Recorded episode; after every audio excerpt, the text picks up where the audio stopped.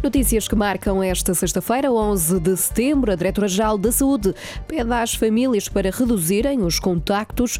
Apelo deixado esta tarde, no dia em que Portugal registrou mais 687 casos de Covid-19, o valor mais elevado desde 16 de abril. As forças de segurança aplicaram quase 2 mil multas por violação das regras de contenção da Covid-19. Desde julho foram ainda detidas 82 pessoas, grande parte pelo consumo de álcool na via pública. Espanha bateu um novo recorde diário de casos de Covid-19.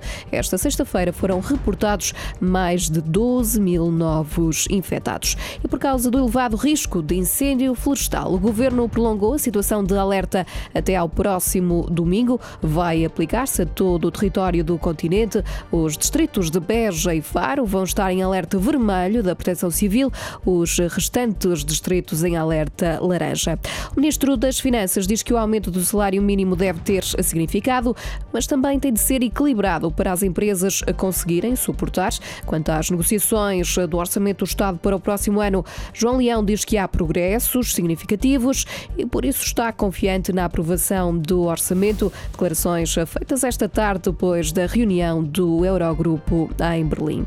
O preço dos combustíveis volta a descer na próxima semana. De acordo com o Jornal de Negócios, o litro da gasolina deverá ficar cerca de 2 cêntimos cêntimos mais barato. No caso do gasóleo descida será de 2 cêntimos e meio.